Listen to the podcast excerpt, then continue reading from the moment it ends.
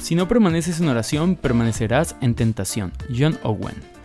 Damas y caballeros, quiero darles una cordial bienvenida a nuestro devocional diario de Alianza Joven que se llama Más Profundo. Y hoy vamos a estar leyendo Lucas capítulo 4 versículo 1 al 13. Y dice así, el Espíritu de Dios llenó a Jesús con su poder. Y cuando Jesús se alejó del río Jordán, el Espíritu lo guió al desierto. Allí durante 40 días el diablo trató de hacerle caer en sus trampas y en todo ese tiempo Jesús no comió nada. Cuando pasaron los 40 días, Jesús sintió hambre. Entonces el diablo le dijo, si en verdad eres el Hijo de Dios, ordena que estas piedras se conviertan en pan.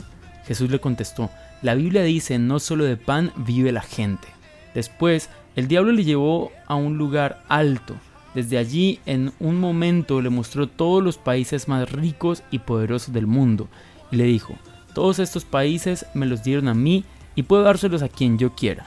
Yo te haré dueño de todos ellos si te arrodillas delante de mí y me adoras. Jesús le respondió, la Biblia dice, adoren a Dios y obedézcanle solo a Él. Finalmente, el diablo llevó a Jesús a la ciudad de Jerusalén, hasta la parte más alta del templo, y allí le dijo, si en verdad eres el Hijo de Dios, tírate desde aquí, pues la Biblia dice, Dios mandará a sus ángeles para que te cuiden, ellos te sostendrán para que no te lastimes los pies contra ninguna piedra. Jesús le contestó, la Biblia también dice, nunca trates de hacer caer a Dios en una trampa.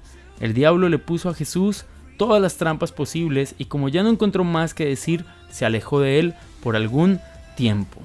Damas y caballeros, hoy quiero compartir con ustedes un tema llamado Una batalla constante. Jesús fue llevado a un lugar desértico y solitario.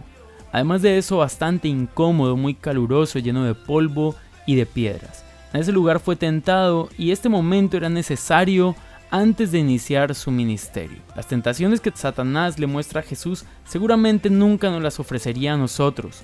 Podemos decir entonces que Satanás tentó a Jesús con cosas que estaban a su alcance. En nuestra vida sucede algo similar. Somos tentados con cosas que están a nuestro alcance. Es por esta razón que las tentaciones que enfrentamos parecen algo fácil de alcanzar, algo seductor y que prometen a cambio mucho gozo y mucho placer, algo similar a lo que le sucedió a Jesús. Lo primero que encontramos en estas tres tentaciones es que Satanás tienta a Jesús con deseos carnales. En el caso de Jesús, Satanás le pide convertir las piedras en pan para saciar una necesidad básica, luego de tener hambre, algo completamente relacionado con el cuerpo y todos a la verdad somos tentados en esta misma dirección. Tentaciones en nuestra vida sexual, en asuntos de salud, sostenimiento básico y lo que sea relacionado con nuestro cuerpo, con nuestra carne, siempre vamos a encontrar una propuesta de hacer las cosas de forma incorrecta para saciar estas necesidades. La respuesta de Jesús fue con la Biblia. Deuteronomio 8.3 es la palabra que usa Jesús para responder y esto nos enseña que de Dios es de donde viene nuestro sustento. La segunda tentación de Satanás a Jesús es ofrecerle el camino más fácil lo lleva a un lugar alto y le ofrece un atajo para llegar a la gloria.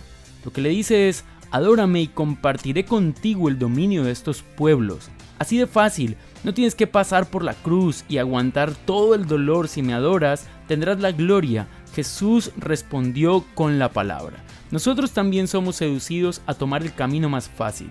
Nos olvidamos que la victoria requiere esfuerzo y como defecto natural en ocasiones aceptamos el camino más sencillo. No cerramos aquellas bocas o aquellas voces que nos dicen tranquilo, no tienes que hacer todo esto, simplemente hay un camino más sencillo. Damas y caballeros, todo lo que sea digno de honra, todo lo que sea digno de alabanza, va a requerir esfuerzo de nuestra parte. El tercer y último tentación es el reto final.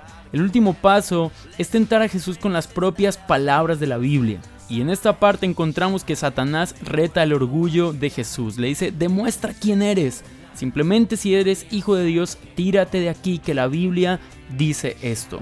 Jesús no necesitaba hacerlo.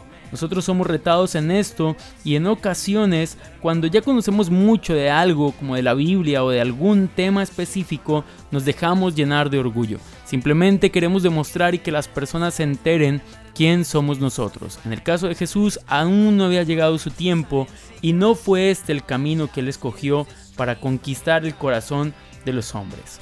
¿Cuál es la razón entonces de la tentación? Desviarnos del propósito de Dios, como lo hablamos ya en estos días, y convertirnos en esclavos del pecado, terminando con nuestra muerte espiritual y con la muerte eterna. Damas y caballeros, la tentación es algo constante en nuestra vida, es decir, es de todos los días. Por lo tanto, es importante que identifiques cuáles son las áreas donde eres tentado o tentada y te motivo a acercarte a la Biblia, a la palabra de Dios, para saber cuál es la salida a dicha tentación. Pero déjame decirte algo, tenemos un descanso y es saber que Dios es fiel, que no seremos más tentados allá de nuestras capacidades y que en cada ocasión que seamos tentados encontraremos allí mismo la salida para resistir esa tentación. Así lo afirma el libro de Corintios capítulo 10 versículo 13.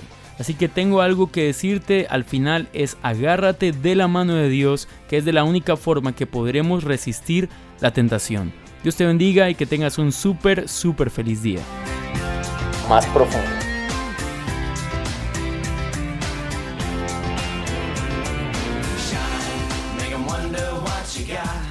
Make them wish that they were not on the outside looking boy.